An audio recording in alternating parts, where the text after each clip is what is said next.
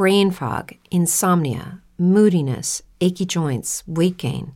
Maybe you're thinking they're all just part of getting older, or that's what your doctor tells you.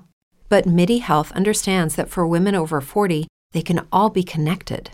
Hormonal changes that happen during perimenopause and menopause are at the root of dozens of symptoms women experience, not just hot flashes. MIDI specializes in compassionate care for women in menopause. Their solutions are safe, effective, and FDA approved. Plus, they're covered by insurance. A convenient telehealth visit with a MIDI clinician can be your first step to getting personalized care. They'll tailor a treatment plan for your symptoms and health history so you can get back to feeling great. 91% of MIDI patients get relief from symptoms within just two months. When your body changes, your care should too. Book your virtual visit today at joinmidi.com. That's joinmidi.com. Every day, we rise, challenging ourselves to work for what we believe in. At U.S. Border Patrol, protecting our borders is more than a job, it's a calling. Agents answer the call, working together to keep our country and communities safe. If you're ready for a new mission, join U.S. Border Patrol and go beyond. Learn more at cbp.gov/careers.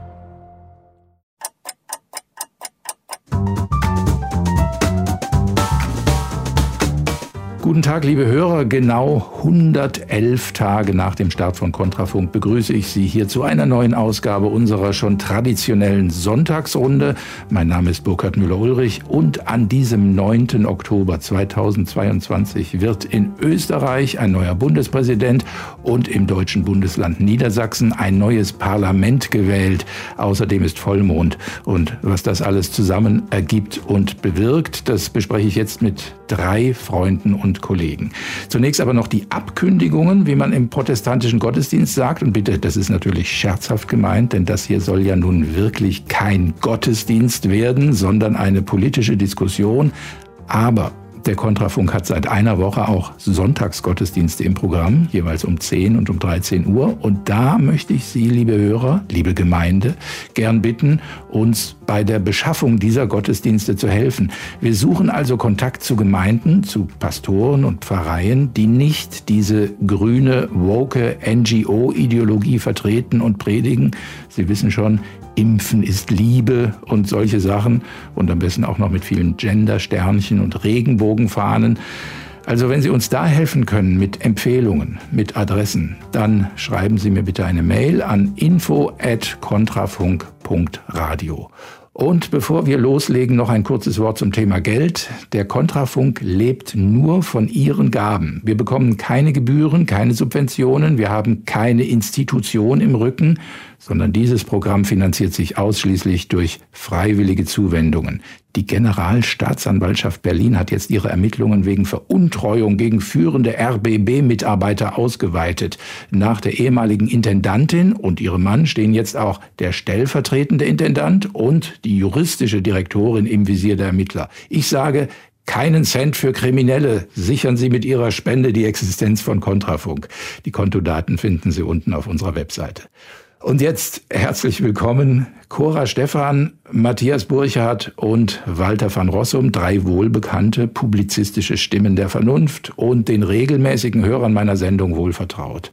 Wo wollen wir anfangen? Vielleicht ein Blick nach Frankreich. Es wurden ja Nobelpreise vergeben und der für Literatur. Und wir haben ja nun eine erlauchte Runde von naja, ich darf mal mindestens sagen, Kennern, wenn nicht gar professionellen Kritikern, wenn nicht gar selbst Autoren, die sitzt hier zusammen. Also, ich komme zum Literaturnobelpreis an Annie Ernaux. Und ich muss gestehen, wir haben ganz kurz vorher miteinander gesprochen. Ihr wisst jetzt noch nicht, was jeder sagen wird. Ich weiß es auch nicht.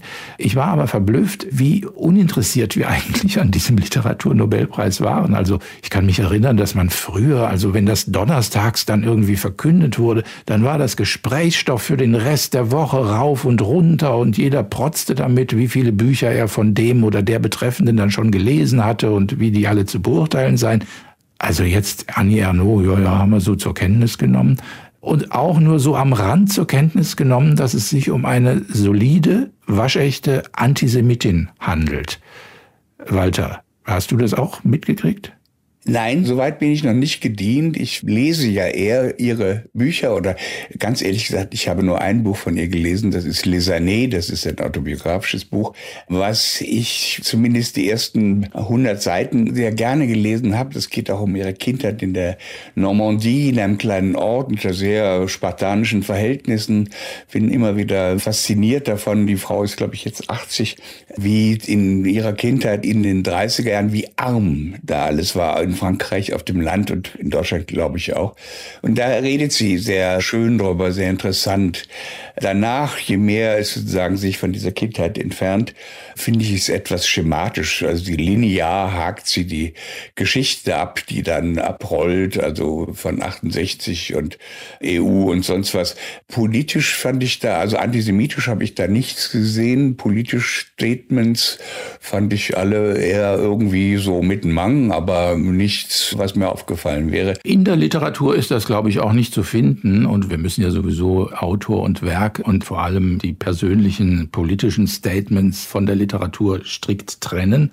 So viel kann man aber sagen. Also die Dame unterstützt die Anti-Israel-Boykottbewegung BDS, wo immer sie nur kann. Sie hat sich sogar dagegen stark gemacht, dass der Eurovision Song Contest in Israel ausgetragen werden durfte. Sie ist gegen jede Art kultureller Zusammenarbeit mit dem Staat Israel und findet, ist ja immer dieser schöne Begriff, dass es sich da um einen Apartheidstaat handelt. Und überdies fordert sie die Freilassung eines Terroristen, der immerhin zwei Menschen erschossen hat, einen amerikanischen Offizier und einen israelischen Diplomat, äh, letzteren erschossen, vor den Augen seiner Frau und seiner achtjährigen Tochter. Also ich will es nicht lange ausbreiten, aber schön ist das alles nicht. Aber irgendwie habe ich das Gefühl, das passt so ein bisschen zu Frankreich. Denn wenn ich hier auf die Wochenmärkte gehe, sehe ich oft Leute etwas älteren Datums, also sozusagen meine Generation, Alt-68er, die irgendwas pro-palästinensisches und israelfeindliches verteilen. Also es scheint hier immer noch so eine Schicht von Alt-68ern zu geben, die der Meinung sind, dieser Kampf der Palästinenser muss unterstützt werden. Und da würde sie ja ganz gut dazu passen, oder? Matthias. Ja, ich hatte ja mit was ganz anderem gerechnet, wenn ich mal ironisch einsteigen darf. War für mich die Favoritin ganz klar E.L. James. Ihr, ihr werdet sie alle kennen.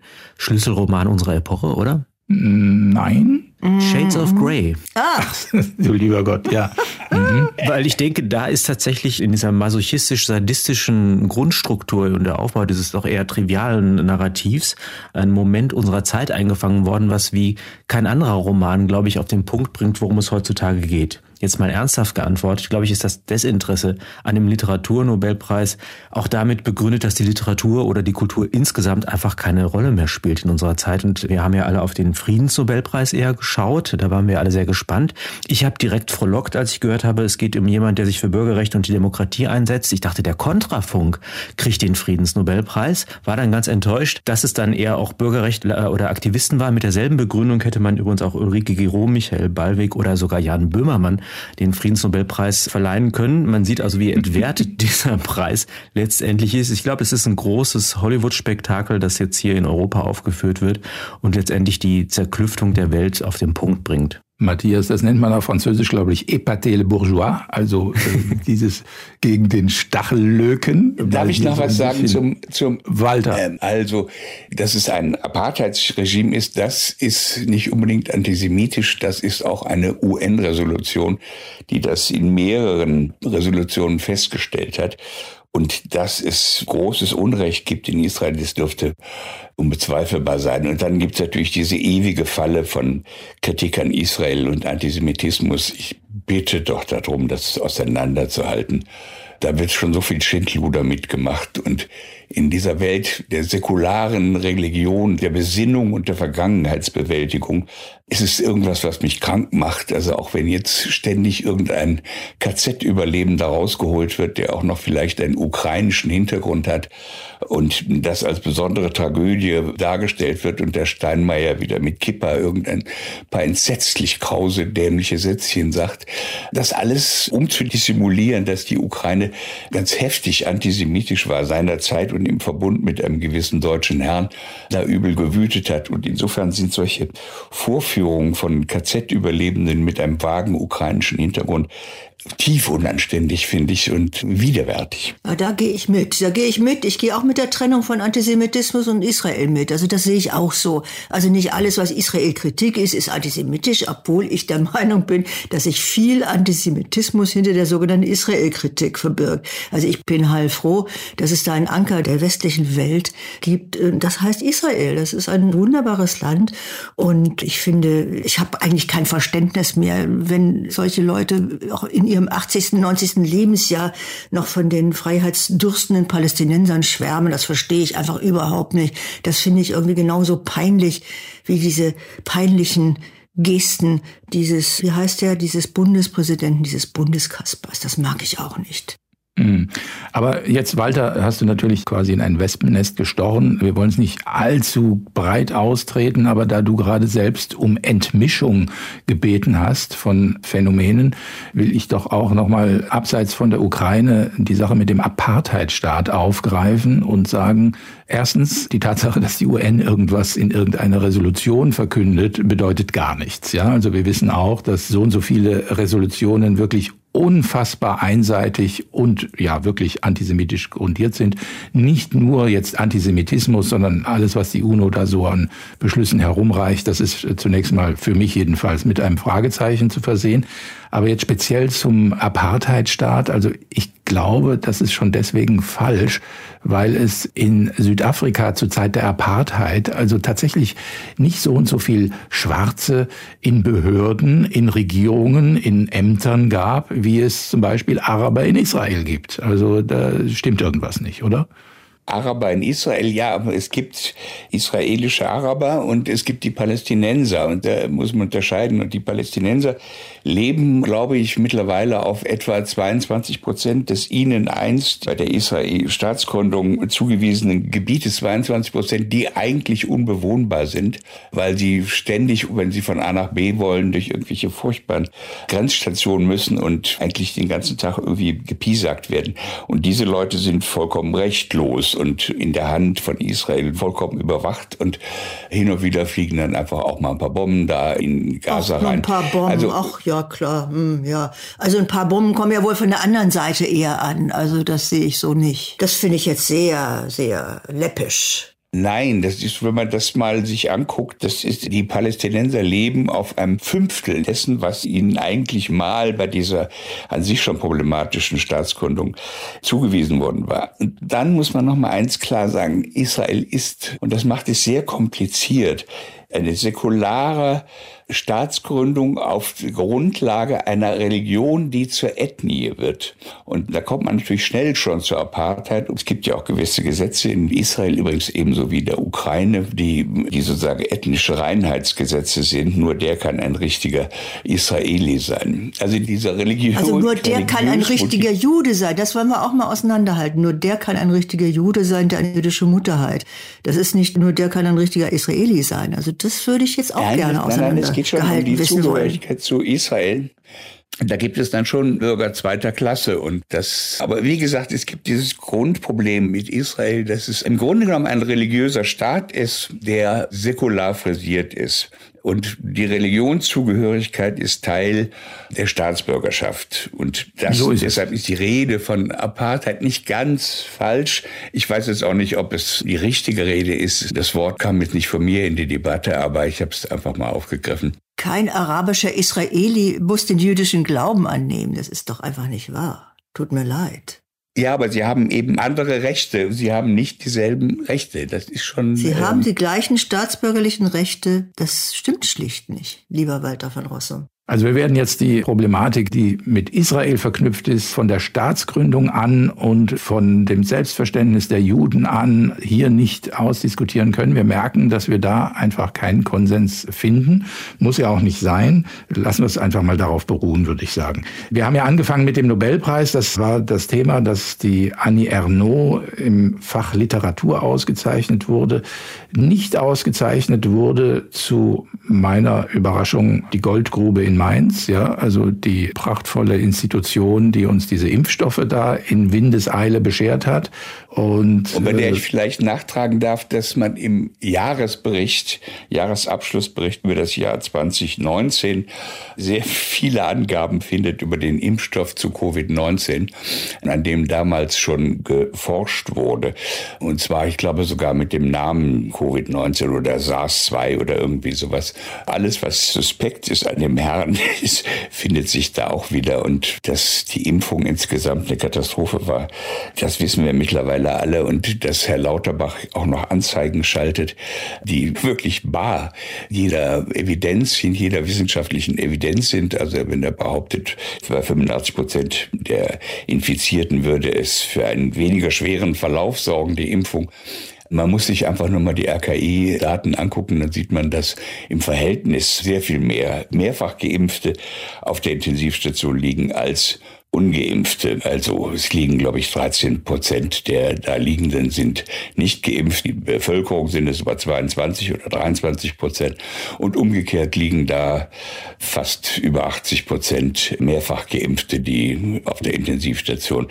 Und ansonsten weiß jeder, dass man als Geimpfter sowohl infektiös, als weder sich selbst schützt noch andere schützt. Mir ist dieses Theater wirklich, ich weiß nicht, wie man das allen Ernstes noch weiter betreiben kann, diesen Blödsinn. Ja, da hake ich ein, weil du sagst, weiß jeder. Das ist eben der Punkt. Ich stelle mit Verblüffung fest, dass es eben offensichtlich doch noch nicht jeder weiß und dass es immer noch so und so viele Leute gibt, die weitermachen. Ich habe es ja vorausgesagt. Also wir gehen jetzt in den dritten Corona-Winter. Die ganze Maschinerie wird nochmal angeworfen. Zumindest versuchen sie es in Deutschland. Die große Frage ist, wie wird das Ausland sich auswirken? Also die Diskrepanz, die man erlebt, wenn man anderswo. Aber so sicher bin ich da auch nicht, ob nicht andere Länder noch wieder von vorne anfangen. Schon höre ich in der Schweiz, angetrieben von der großen Boulevardzeitung Blick, dass die Zahlen wieder hochgehen und dass man schon überlegt seitens der Regierung, ob man nicht auch wieder Masken bräuchte. Apropos Masken, habt ihr mitbekommen, wie viele Masken gerade ja, verbrannt worden sind? Du. Nicht verbrannt sagen, thermisch verwertet, Cora. thermisch verwertet, ja. Framing muss sein, das ist völlig. Ja, aber in Anbetracht der Energiekrise halte ich das für eine schöne Form von Konversion. Wir hatten Schwerter zu Flugschlagen, jetzt verwandeln wir Masken in Energie. Das scheint doch ganz plausibel zu sein. Also mir ist bei der Vorbereitung auf die heutige Sendung so aufgefallen, wir haben ganz, ganz viele Nachrichten, nur in welcher Flughöhe möchten wir überhaupt über die sprechen. Also wir sind ja geradezu angehalten, uns ein Urteil zu bilden über Dinge, die wir persönlich gar nicht in unserem Anschauungsraum Raum erleben, so dass wir gar nicht wissen, was ist da eigentlich der Fall. Es passiert unglaublich viel. Ich gehe mal nur ein auf die vielen Sabotageakte. Schon nach dem ersten gegen Nord Stream 2, der in der letzten Sendung ja auch ausführlich diskutiert wurde mit Dirk Pohlmann und anderen, habe ich mich gefragt, wie geht es denn jetzt weiter? Und es geht natürlich weiter. Die Krimbrücke zum russischen Festland ist sabotiert worden und unterbrochen worden. Dann haben wir die Sabotage der Bundesbahn. Da sind offensichtlich jetzt gerade in Norddeutschland gestern sehr viele Züge nicht gefahren, weil Kommunikation gestört war. Ich weiß nicht, ob man schon Putins Personalausweis da irgendwo gefunden hat in Hannover. Keine Ahnung. Der war es bestimmt. Und ist das nächste möglicherweise ein Internetkabel im Meer? Sind das Dinge, über die wir uns jetzt eine Meinung bilden können? Wir waren nicht dabei. Aber was wir spüren, ist doch, dass da etwas uns näher kommt in unserem Alltag. Das macht sich bemerkbar durch Preisschilder, durch ein Gefühl von Verunsicherung. Und irgendwie habe ich immer das Gefühl, dass man die Dinge, die wirklich zu besprechen wären, die kommen gar nicht vor. Wenn ich mir zum Beispiel die Niedersachsenwahl angucke und die Meinungsumfragen im Vorfeld, werden doch wiederum nur die Farbregler zwischen den Parteien hin und her geschoben und letztendlich entsteht dasselbe Potpourri. Wenn man es zusammenmischt, wird es immer dieselbe unappetitliche Farbe. Nehmen die Leute das überhaupt nicht wahr? Gibt es jemanden, der das zum Anlass nimmt, das zum Gegenstand von Politik zu machen? Also worüber müssen wir eigentlich sprechen? Also dieses Gefühl, dass das alles irgendwie nicht klappt. Wir werden ja jetzt eingeschworen auf Versagen, ja, Staatsversagen auch, aber vor allem Versagen der Infrastrukturen. Das Modell, die Katastrophe, sei es das Hochwasser oder irgendwas anderes Plötzliches steht vor der Tür. Dieses Modell wird jetzt auf den gesamten Alltag übergestülpt, drüber gezogen Und ja, mir schien also dieser Verkehrsausfall tatsächlich auch so ein Zeichen zu sein. Übrigens gleichzeitig am gestrigen Tag stockte der Verkehr in der Schweiz. Im Gotthardtunnel blieb ein Zug liegen und nach den Aussagen der Beteiligten klappte nichts. Das heißt, man wurde nicht informiert. Die Klimaanlagen fielen aus. Jetzt muss man wissen, dass im Gotthardtunnel 2000 Meter unter Gestein permanent 34 Grad herrschen. Ja, das ist einfach die Wärme, die in jedem Tunnel entsteht durch den Gesteinsdruck. Und im Gotthard ist das die Temperatur. Ohne Klimaanlagen wird es hässlich. Nicht mal die Klos könnte man benutzen, weil wenn der Strom weg ist, dann geht das offensichtlich auch nicht. Und die Leute haben also gesagt, ist das der sicherste Tunnel der Welt? Also ich will nur sagen, dieses es klappt nichts, das ist das Gefühl, was wir jetzt langsam so bekommen im Hinblick auf vielleicht noch größere zu bestehende Ausfälle. Und das geht ja schon eine ganze Weile so. Walter. Also, wo ich kein Wort von glaube. Also erstmal sind ja zum Beispiel diese Energiepreise ja letztes Jahr schon explodiert. Warum eigentlich? Kann mir niemand erklären. In Italien kostet Benzin, glaube ich, 60 Cent weniger als bei uns. Wie ist das möglich? Und dann gab es diese Lieferketten, dann gab es die Chips, die fehlten überall. Ich halte das alles für einen irrsinnigen Quatsch, wenn die Lufthansa einen Streik hat, wo 800 Flüge abgesagt werden, 24 Stunden lang, dann sind am nächsten Tag ist das wieder bei 80 Prozent okay und am übernächsten Tag bei 100 Prozent. Das zeigt also, dass das logistische Know-how immer noch da ist und funktioniert. Aber mir kommt es so vor, als schraubt jemand da dran und die Spirale geht immer höher. Das Katastrophische ist der Normalfall und dann haben wir natürlich noch diesen hübschen Krieg. Wir wollen ja Russland bezwingen und niedermachen. Das wird sich alles noch ein Weilchen ziehen. Es wird auch sehr teuer werden, also auch für uns sehr teuer werden. Und also wir leben sozusagen voll im Apokalyptiker war ich noch nie, aber heute bin ich es langsam. Also ich war noch nie in meinem Leben, ehrlich gesagt, so erschrocken über das, was hier gerade abgeht. Und man kann das ein oder andere gar nicht glauben und denkt, es müsste doch irgendwo ein böser Geist dahinter stecken. Verschwörungstheorien habe ich auch nie geglaubt. Aber es ist wirklich alles derartig faul und faulig. Gut, man sollte eben nicht Bösartigkeit unterstellen, wenn Dummheit ja auch schon reicht. Aber ich gucke mir das dann an und denke, okay, ja, äh, möchtest du? Ja, wenn ich darf, weil ich jetzt immer wieder diesen Vorwurf Verschwörungstheorie ist nicht erforderlich, solange ich Dummheit als Erklärung heranziehen kann. Ich habe eine großartige Sendung auf dem Kontrafunk gehört, wo eigentlich nochmal die, die Poppersche Erklärung der Verschwörungstheorie genau unter die Lupe genommen wurde. Und da ging es ja darum, dass immer alles stets nach einem Plan verlaufen soll. Das sei die Grundannahme aller Verschwörungstheorien. Und wenn man so eine Annahme trifft, reicht natürlich auch ein Fall, der durch Dummheit entsteht. Und ich bin ja auch völlig eurer Meinung, man kann diese verschwörungstheoretischen Ansatz überexplikativ nutzen, indem man wirklich überall jemanden dahinter vermutet. Allerdings auf diese Hypothese komplett zu verzichten, und die kann ja an verschiedenen Punkten ansetzen. Also es kann sein, dass Ereignisse kreiert werden, über die man dann medial berichtet oder dass entstandene Ereignisse eben auch durch eine mediale Spin-Doctrine in einer bestimmten Weise so zubereitet wird, dass Grundstimmungen erzeugt werden. Das wissen wir nun auch aus den geleakten Dokumenten, sei es aus der Corona-Zeit oder sei es in Hinblick auf die, wie soll man sagen, Harmonisierung der Berichterstattung im Zusammenhang mit der Ukraine-Krise. Solche Interessenlagen finden sich nun mal. Und deshalb würde ich diesen Begriff ungern verwenden, sondern eher von interessierten Hintergrundakteuren sprechen wollen. Ah, das ist mein Stichwort, Matthias. Weil ich möchte endlich nicht mehr über Gefühle reden. Ich möchte auch nicht mehr über Gut und Böse reden. Ich möchte auch nicht mehr dauernd angeraust werden. Ich müsste Stellung beziehen zu diesem oder jenem. Ich möchte über Interessen reden. Und meine Interessen sind nicht die Interessen von Herrn Putin und nicht die Interessen von Herrn Zelensky. Das ist völlig klar. Meine Interessen sind ganz andere. Ich möchte, dass dass Deutschland ein Land im Wohlstand bleibt. Ich möchte, dass Deutschland ein Industriestandort bleibt. Und ich möchte, dass Deutschland deutsche Politiker eine Politik verfolgen, die Energiesouveränität mehr oder weniger herzustellen bereit ist. Was ich mir aber, deshalb sage ich Dummheit, ich glaube, es ist sowas ganz Schlichtes wie, Herr Habeck weiß längst, dass die Atomkraftwerke weiterlaufen müssen. Das weiß er längst. Aber man wartet jetzt die Niedersachsenwahl ab, die so ausgehen wird, wie schon eben gesagt wurde, rot-grün. Ja, die ist eine Farbmischung, die sehr unangenehm ist, wenn es dann und so weiter und so fort. Und danach könnte es passieren, dass nun auch Emden wieder ans Netz gehen darf und dass man endlich einlenkt. Und das ist etwas, was ich wirklich tatsächlich dumm finde, weil es aus niederen Gründen Katastrophales heraufbeschwört. Das finde ich völlig irre. Was ich allerdings auch irre finde, ist, Nord Stream 2, wenn es denn ein Akt der Sabotage war, und davon ist auszugehen, und ich denke nicht, dass es der Russe war, eine Röhre scheint noch intakt zu sein. Und das gleiche ist übrigens bei der Brücke auf die Krim, ist auch eine Fahrbahn ist eingestürzt, aber die andere Fahrbahn funktioniert noch. Das nur ganz nebenbei, ich habe mir das vorhin noch mal angeguckt. Aber hier kommt so wahnsinnig vieles zusammen und das scheint, jetzt werde ich ganz apokalyptisch, das scheint mir wirklich auf, wir ruinieren mal eben Europa hinauszulaufen. Europa schafft sich selbst ab, nicht nur Deutschland aber um eines höheren Zieles willen. Und das würde ich gerne noch dazu nehmen, wenn wir schon über Interessen sprechen. Man könnte ja davon ausgehen zunächst, dass die Politiker sich verpflichtet fühlen, dem, was man früher mal den Volkswillen oder das gedeihliche Existieren eines Gemeinwesens nannte. Aber ich glaube, da gibt es eine Agenda, die größer ist, die das ganz gut zu Pass bringt. Denn das Geschichtsbild, das momentan herrschend ist und auch in eine Regierungsstrategie übersetzt wird, ist ja das der Disruption.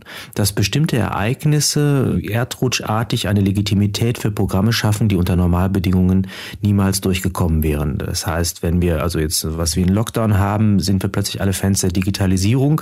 Und wenn wir merken, dass wir vom russischen Gas abhängig sind, begeistern wir uns für nicht fossile Energien und Windräder. Und insofern konvergieren hier bestimmte gesellschaftliche Krisen, die du als apokalyptisch wahrnimmst, mit einem Programm der Weltverbesserung, das auf anderem Wege vielleicht gar nicht so durchzusetzen gewesen wäre. Und das macht mir fast noch mehr Angst, dass es möglicherweise sogar gut gemeint ist, was da passiert. Also diese Phänomene, die Cora eben beschrieben hat, die sie als dumm bezeichnet hat, ich bin mir nicht ganz sicher, ob es wirklich dumm ist. Immer die Frage, wer ist dumm? Das Volk, was das alles Gut, mitmacht und ja. Aber das ist ja immer garniert mit ganz merkwürdigen Denk- und Sprechverboten. Also gerade jetzt bei dieser Pipeline-Aktion ist es ja wirklich erstaunlich, das dröhnende Schweigen unserer Medien, aber tutti quanti über die Verantwortlichen des Pipeline-Lecks. Also jetzt kam die Meldung, dass die Schweden also da festgestellt haben, ja, es handele sich wohl tatsächlich um Sabotage. Das finde ich sehr, sehr lustig. Ich glaube, drei Wochen nach dem Vorfall hat die Wissenschaft festgestellt, dass Marmelade Fett enthält. Und äh, so geht's ja mit allem. Ich meine, die ganzen Sachen, wenn wir also ein bisschen vorsichtig und sensibel geworden sind auf Medienansagen, die wir sofort riechen, ja, indem wir uns sagen, wir nehmen einfach das Gegenteil von dem, was uns behauptet wird und dann liegen wir richtig. Das funktioniert. Das ist das, wo ich sagen muss, also da ist Dummheit im Spiel, aber leider on the receiving end. Ja. ich meine, es ist alles so wahnsinnig leicht. Ihr spracht ja letztens von dem Gespräch mit der Pohlmann auf Kontrafunk mit dir, Burkhard. Der kennt sich ja sehr gut aus mit der Ostsee. Der hat schon mal einen Film gemacht über die angeblichen russischen U-Boote, die da vor Schweden aufgetaucht sind in den 80er Jahren, um die Palme-Regierung da auf die Palme zu bringen oder unter Druck zu setzen. Der hat dann nochmal, und das haben Militärspezialisten auch gesagt, es gibt kein besser überwachtes Binnenmeer als die Ostsee. Und es muss unendlich viele Aufzeichnungen geben über das, was da passiert ist. Sei es aus der Luft, sei es sonar, sei es über Satelliten, ich weiß der Teufel was. Da dürfte kein Quadratmillimeter sein, den man nicht rekonstruieren könnte. Und diese Art, wie die Presse so tut, als ein Rätsel, und wir geben uns jetzt mal der Rätsellösung hin, und man weiß natürlich schon vorher, wo alles darauf hinweist für diese Herrschaften, aber das Naheliegendste ist, diese Informationen sind da. Es gibt Aufzeichnungen, und zwar sehr, sehr detaillierte, und die werden nicht veröffentlicht und die Medien verlangen nicht die Veröffentlichung. Und das ist also eine Verabredung zum Verschweigen oder zur Mystifikation oder zum Vertuschen. Matthias. Ich versuche es mal grundsätzlich zu fassen. Ist es nicht eine Form von strategischer Nutzung von Ungewissheitszonen? Es gibt Dinge, die kann man nicht entscheiden. Das heißt, das ist tatsächlich schwierig. Und dann gibt es Dinge, die könnte man entscheiden. Und da wäre die Wissenschaft zum Beispiel angetan, das zu tun. Also wir könnten zum Beispiel über die Wirksamkeit von bestimmten genetisch manipulierten Substanzen im Hinblick zur Bekämpfung einer vermeintlichen Pandemie sprechen. Wir könnten über dieses oder jenes sprechen. Und das wäre durch Wissen zu erhärten. Und auf dieses Wissen verzichtet man oder ist es vorhanden? Es wird aber nicht Teil der politischen Debatte. Und das macht es für uns relativ schwer, das, was wir früher mal Aufklärung nannten, nämlich auf der Basis von Argumenten und Überzeugungen sich ein Urteil zu bilden, das dann zur Grundlage unseres äh, politischen Engagements oder unserer bürgerlichen Existenz wird, davon Gebrauch zu machen, das wird uns zunehmend erschwert und zugleich reißt dieses kleine sensible Bändchen des Vertrauens zwischen uns und den Menschen, die eigentlich dafür verantwortlich wären, uns in der Hinsicht mit Gewissheit auszustatten, nämlich die Wissenschaft, die Medien, die Regierung und so weiter. Und natürlich entstehen dann auch Spielräume für interessierte Gegenerzählungen. Also nicht jeder, der das Gegennarrativ aufbaut, hat Aufklärung im Sinne, sondern hat vielleicht auch eigene Interessen wiederum. Und das ist dann das Problem. Also da ist auch die Gefahr von Verschwörungstheorien. Und umgekehrt wird dann tatsächliche Aufklärung mitunter eben auch sehr leicht diffamierbar, eben weil sie den offiziellen Narrativen widerspricht. Ich glaube, das hängt zusammen einerseits mit einer Gruppe von Menschen, die davon profitieren, dass diese Ungewissheit existiert, weil sie ihre Macht oder ihre ökonomischen Vorteile daraus ziehen. Es hängt aber auch damit zusammen, dass wir im Rahmen der Ideengeschichte uns selbst der Möglichkeiten beraubt haben durch das, was man Postmoderne genannt hat. Also durch diese Enteignung der Vernunft im Hinblick auf ihre Zuständigkeit zur Klärung von Sachfragen. Das ist ja inzwischen fast Common Sense auch an den Wissenschaften und in den Feuilletons, dass diese Fragen unentscheidbar sind und die Hoffnung am Anfang, als diese Epoche über uns hereingebrochen ist, war, dass das in ein ästhetisches Spiel des wechselseitigen Genusses überführt wird. Der Effekt ist aber, dass wir letztendlich nur den Willen zur Macht zum Vorschein gebracht haben. Wahrheit ist ist das, was heute die Macht untermauern kann. Und das sind katastrophale Verhältnisse für die Lebensform, die wir alle bestreben. Das sind die Interessen, die du gerade genannt hast, Cora, wie wir leben wollen. Die fußen darauf, dass solche Dinge auf der Basis von Wissen und Diskursen zumindest entscheidbar sind. Und wenn, wenn diese Voraussetzung fehlt, dann sehen wir einer relativ düsteren Zukunft entgegen. Nicht nur was die pragmatische Möglichkeit. Aber sie sind entscheidbar. Ja, ja, auf jeden Fall. Ich, ich würde, ich bezweifle das auch nicht, aber die Behauptung der Unentscheidbarkeit, die ist momentan ein Dogma, das größer ist als jedes kirchliche Dogma, äh, das jemals etabliert wurde. Aber ich meine, reden wir über die sogenannte Energiekrise. Ich meine, sorry, Deutschland kriegt ja nun wirklich Flack von allen Seiten, weil wir hier in ein, in ein Chaos reintaumeln und dann noch die Solidarität der Nachbarn einfordern wollen.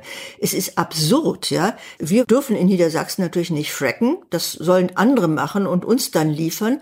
Wir dürfen natürlich auch Atomkraftwerke nicht weiterlaufen machen. Das sollen die Franzosen, die Polen, was weiß ich, und andere machen. Das ist so absurd, denn natürlich sind da Probleme lösbar, wenn man das will, wenn man nicht nur mit der ideologischen Mülltüte überm Kopf durch die Gegend geht. Und dass das nicht passiert, dass diese Art des Pragmatismus überhaupt gar nicht mehr zur Debatte steht, das irritiert mich zutiefst. Das kann ich gar nicht glauben. Ich kann nicht glauben, dass hier alle Verantwortlichen, oh Gott, ja, Verantwortliche, meine Güte, für was auch immer, ja, dass hier Politiker wirklich alle einer Meinung sind, dass es keine andere Möglichkeit gibt, als abwarten, mal gucken und dann vielleicht noch ein paar Windräder irgendwo hinsetzen, obwohl der Verstand dir sagt, wenn Step into the world of power, loyalty and luck. I'm gonna make him an offer he can't refuse. With family, cannolis and spins mean everything. Now, you wanna get mixed up in the family business. Introducing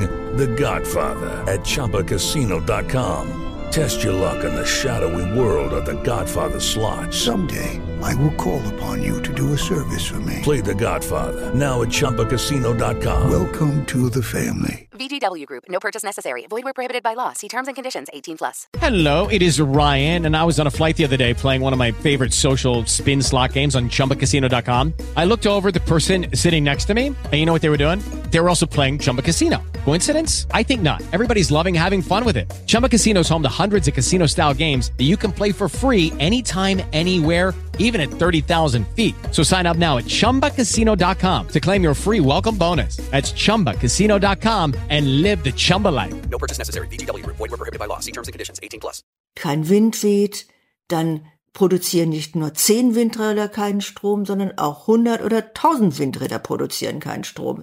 Strom muss dann da sein, wenn er gebraucht wird. Weiß jeder. Kann jedes Schulkind wissen. Das macht mich so ratlos. Es liegt doch alles auf der Hand im Grunde. Hm.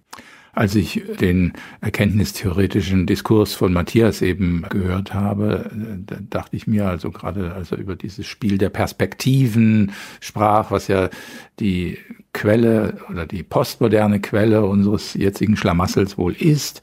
Und es ist auch sehr richtig festzustellen, dass Medienversagen noch nichts hinsichtlich von Tatsachen beweist. Also wir haben zwar immer die Vermutung dieses Medienversagens und dieses kleine zarte Band äh, des Vertrauens, das ist ja nun speziell für die Medien wichtig, weil da kommt alles her, was wir dann glauben und zur Basis unseres Handelns machen.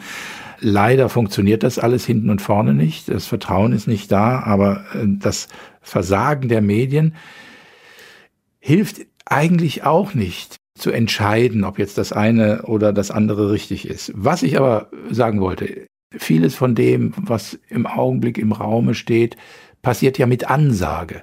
Also das ist ja das Stupende eigentlich.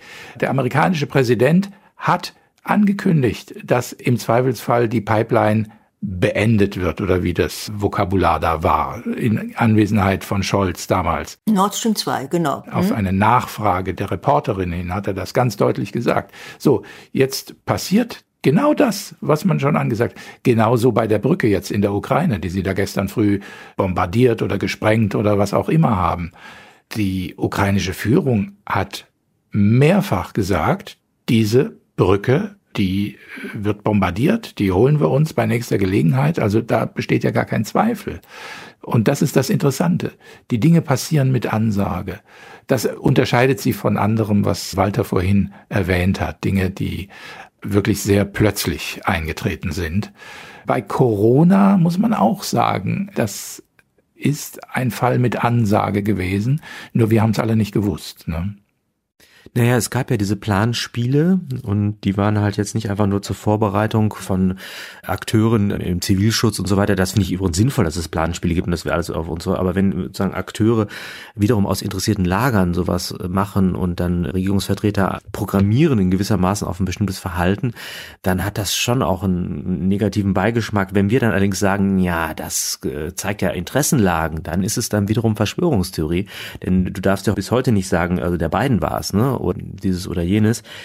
Und das empfinde ich auch als unglaublich demütigend und auch das beleidigt auch meine Intelligenz, wenn ich das öffentlich nicht mehr sagen kann, so dass ich auch sehe, dass hier wiederum ein Kommunikationskrieg stattfindet, der auch die Zermürbung der Urteilskraft quasi zum Ziel hat, also dass ich im Grunde kapituliere und beschäftigt bin mit meiner Lebensfristung und auch meine Rolle als aufgeklärter Bürger gar nicht mehr wahrnehmen soll, weil weil ich sowieso nur frustriert werde. Das erinnert mich ein bisschen an so ähm, Herrschaftstechniken im Rahmen von Gremienarbeit in großen Institutionen Institutionen, wo man also auch den Gremienleitungen immer auch Empfehlungen gegeben hat, wie man Gremienteilnehmer permanent frustriert. Also eine Frustrationstaktik besteht zum Beispiel darin, dass man sie mit Material, mit völlig widersprüchlichem Material zumüllt und wenn die dann äh, gut vorbereitet in die Sitzung kommen, erklärt man dieses ganze Material für ungültig und überholt, weil es immer einen neuen Stand gibt. Auch das sind Herrschaftstechniken aus der Fibel, ja wirklich, Entschuldigung, des Change Managements. Und ich habe das wirklich ausführlich studiert und auch viel dazu publiziert.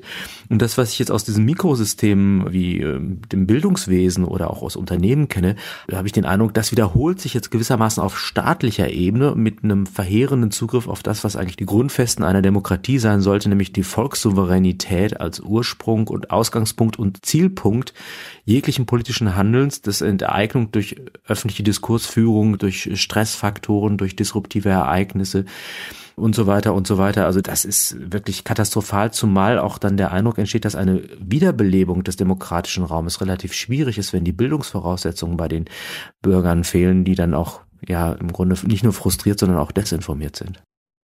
Das hast du, Walter, ja schon ganz schön dargestellt in deinen Corona-Schriften, dieses Prinzip der geistigen Zerrüttung, nicht wahr? Was durch diese widersprüchlichen Ansagen. Also auch der, es ist auch eine materielle Zerrüttung. Also alle Corona-Maßnahmen haben ja unglaubliche wirtschaftliche Kollateralschäden und zwar weltweit und im Rest der Welt sehr viel mehr noch als bei uns.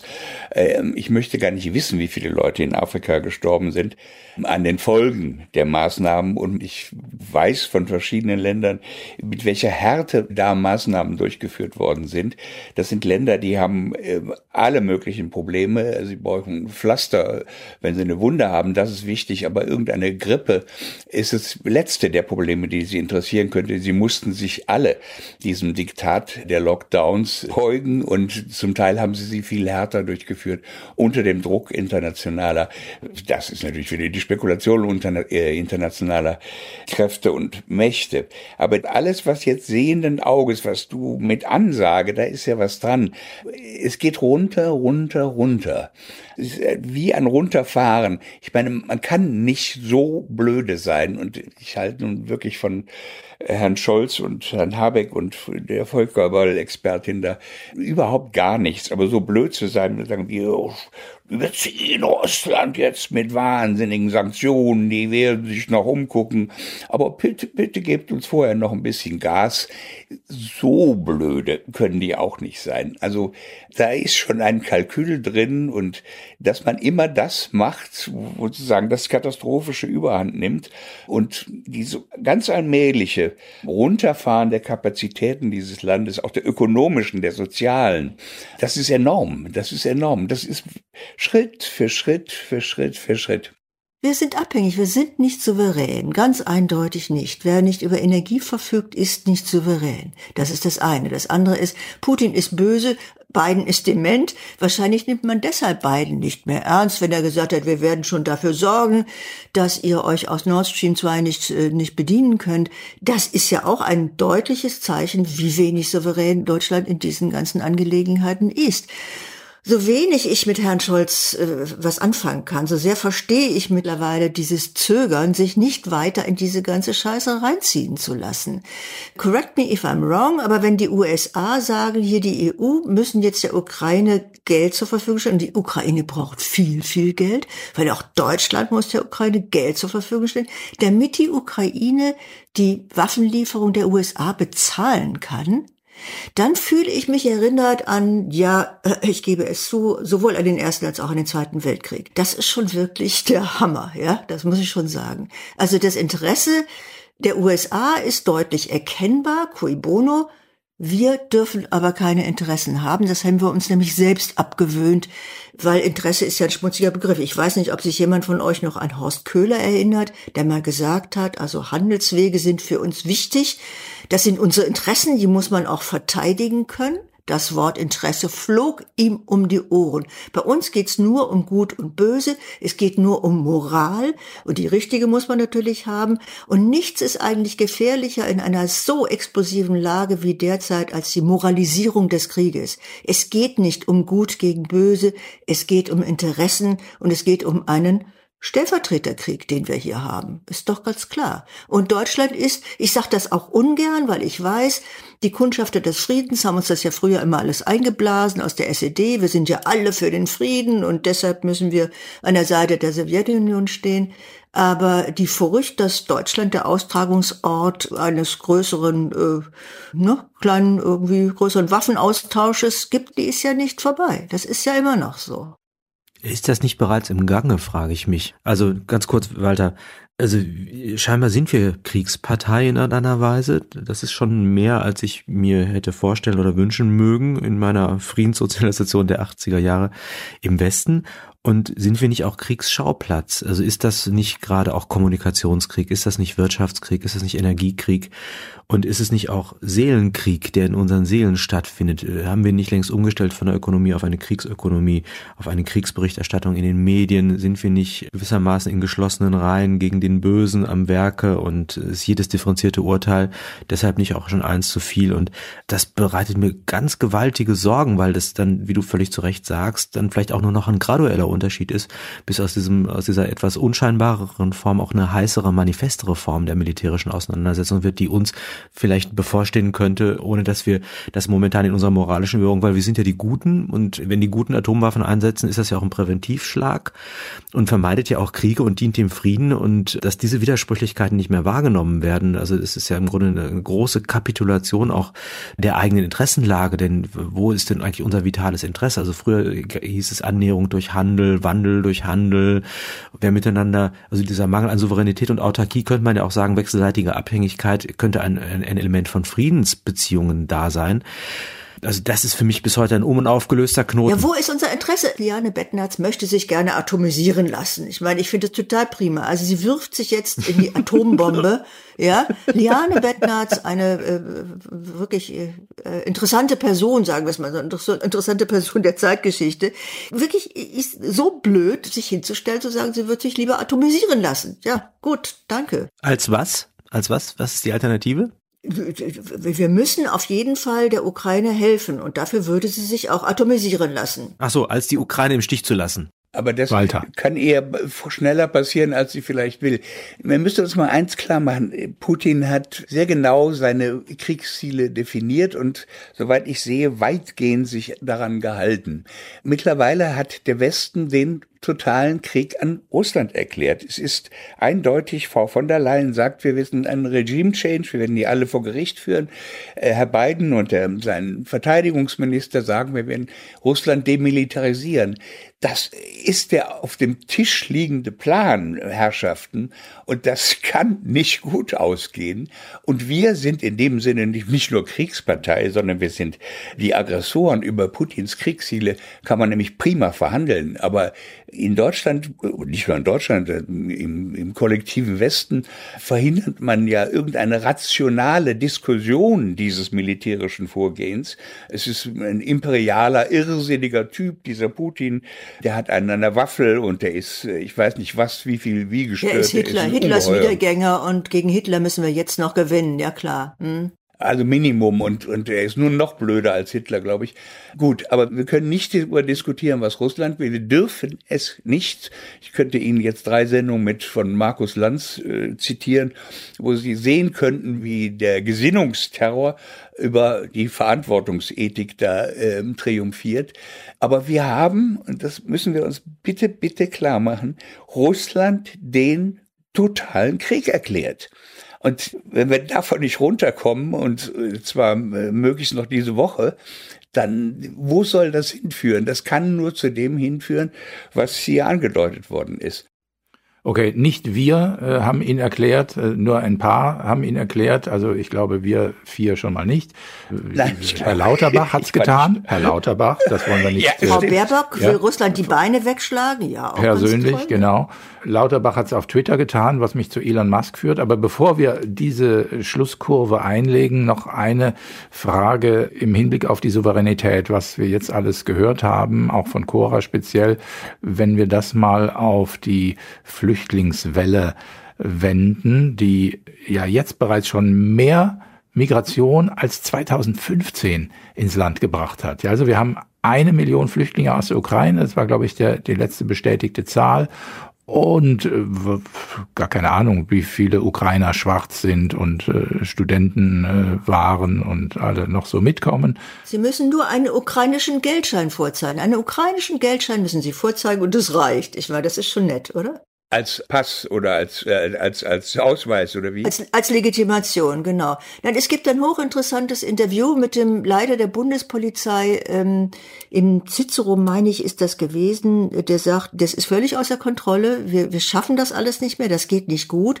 Und wenn jetzt Frau Meloni das tut, was sie ja nun versprochen hat, nämlich restriktiver wird, was Einwanderung betrifft, dann kriegen wir noch einen Schwung aus Italien ab von Leuten, die sonst fürchten, äh, ausgewiesen zu werden. Ich meine, das ist alles hochinteressant, aber Frau Faeser steht da wie ein Fels in der Brand und sagt, alle sollen kommen, weil der Kampf gegen rechts äh, ist ja irgendwie, ich weiß auch nicht, wichtig, keine Ahnung. Also ich verstehe tatsächlich die Logik dieser Politik überhaupt nicht mehr. Hm. Ich schon, Sozialtourismus war das Wort, das der Kandidat äh, Merz, der ewige, in den Mund genommen hat, aber er hat es auch sofort wieder ausgespuckt, ne? Sozialtourismus ist aber gar nicht der Hauptpunkt in meinen Augen. Also das kann man beklagen und letztendlich haben wir haben ja Geld für alles. Also Geld an Geld mangelt es ja nicht. Es mangelt ja an allem außer an Geld. Wir haben Geld für Wumms, Doppelwumms und demnächst sogar auch für Trippelwumms und für Sozialtourismus haben wir auch Geld. Ich glaube, es geht noch um was anderes. Ich äh, habe mit Ulrich Vosgerau telefoniert und ausführlicher mal einen Begriffspaar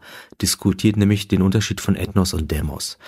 Demos ist das Staatsvolk, das ist, das sind die Bürger und der Ethnos ist gewissermaßen dasjenige, was dem politischen vorausliegt. Das ist eine Form von Gemeinschaft, die über familiäre Solidaritätsbeziehungen und eine gemeinsame Geschichte den Ursprung bilden für das Gemeinwesen. Und diese ganzen Begriffe stehen in einer produktiven Spannung zueinander, weil äh, wir mit dem Ethnos selber noch keine Politik zustande kriegen, sondern da haben wir nur familiäre Verhältnisse und das führt dann in Richtung Clanökonomie und Clanverhältnisse und, und, und desorganisierte Verhältnisse jedenfalls nicht zu einem Rechtsstaat. Und auf der anderen Seite haben wir den Rechtsstaat, der aber die, die Voraussetzungen, unter denen er zum gedeihlichen Gemeinwesen zustande beitragen kann, selber nicht zustande bringen kann, nämlich den Ethnos, das heißt diese Anthropologie anthropologische Grundlage.